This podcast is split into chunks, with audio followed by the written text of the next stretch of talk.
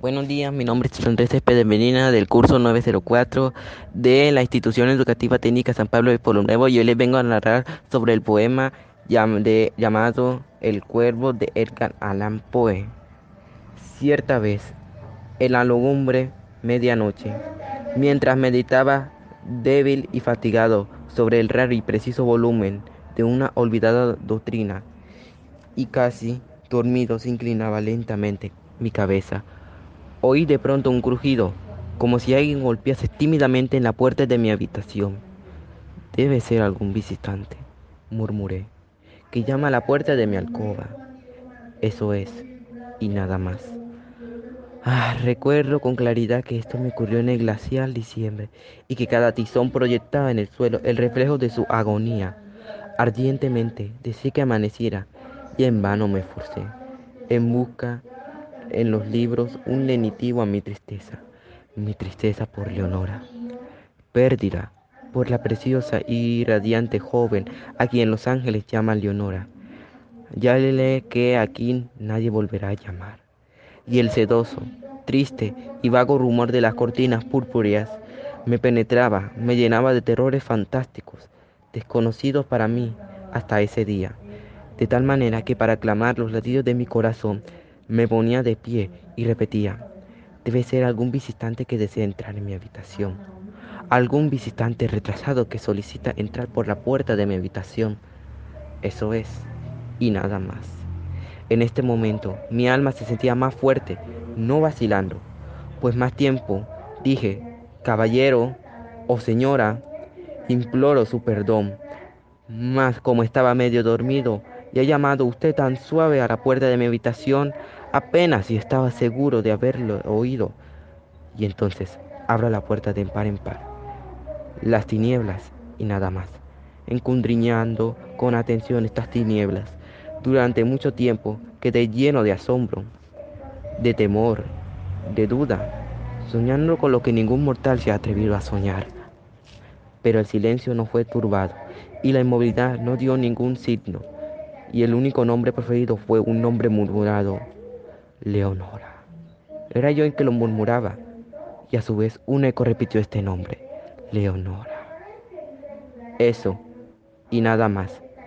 Vuelta a mi habitación, y sintiendo toda mi alma abrazada, no tendré en oír de nuevo un golpe un poco más fuerte que el primero. Seguramente, dije, seguramente que hay algo en las persianas de mi ventana.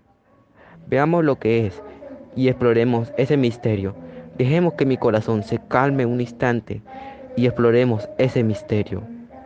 Es el viento y nada más. Entonces empujé las persianas y con un tumultuoso batir de alas entró un, majestuoso, un cuervo digno de las pasadas épocas. El animal no hizo la menor reverencia, no se paró, no vaciló, ni un minuto, pero con el aire de un lord o de una lady, se coló por encima de la puerta de mi habitación, posándose sobre un busto de palas, precisamente, encima de la puerta de mi alcoba, se posó, se instaló y nada más. Entonces, este pájaro de en vano, por la gravedad de su continente y por la severidad de su fisonomía, indujo a mi triste imaginación a sonreír, aún que tu cabeza le dije, no tenga primero ni encimera, Seguramente que no eres un cobarde lugumbre y viejo cuervo, viajero, cual salido de las riberas de la noche. Dime, ¿es tu nombre señorial? En las riberas de la noche plutónica. El cuervo exclamó, nunca jamás.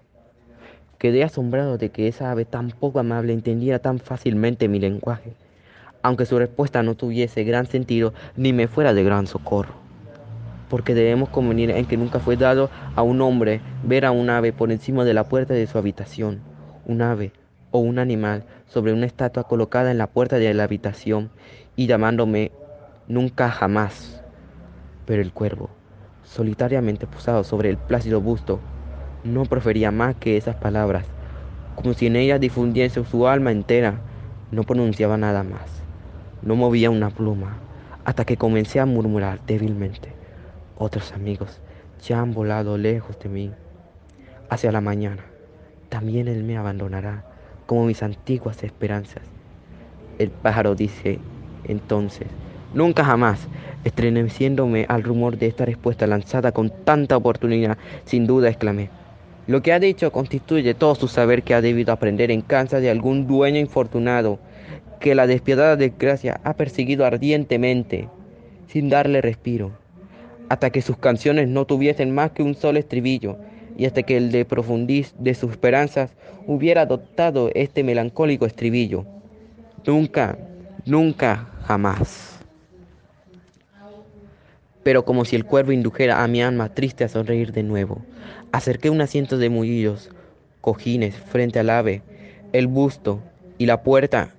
Entonces, arrellenándome sobre el terciopelo, quise encadenar las ideas buscando lo que auguraba el pájaro de los antiguos tiempos, lo que este triste y feo y siniestro y agorero pájaro de los antiguos tiempos quería hacerme comprender al repetir su nunca jamás de esta manera, soñando, haciendo conjeturas, pero sin dirigir una nueva sílaba al pájaro, cuyos ardientes ojos me quemaban ahora hasta el fondo del corazón.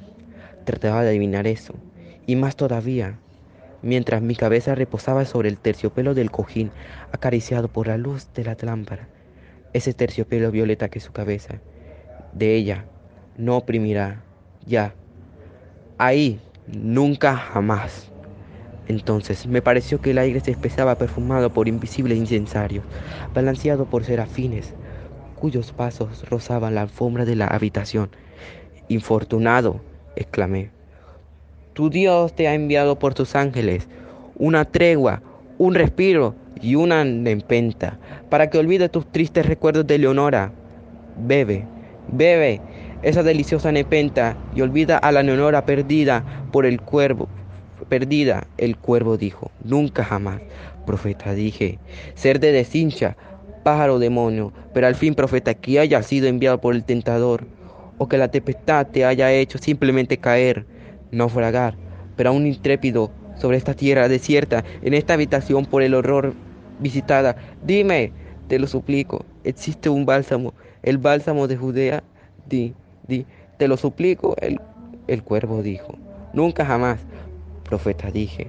Ser de deshincha, pájaro demonio, mas al fin profeta, por el cielo que se tiene sobre nuestras cabezas, por ese Dios que ambos adoramos, y di a esta alma llena de dolor si en el lejano paraíso podrá abrazar a una santa joven que los ángeles llaman Leonora, abrazar a una preciosa y radiante joven que los ángeles llaman Leonora.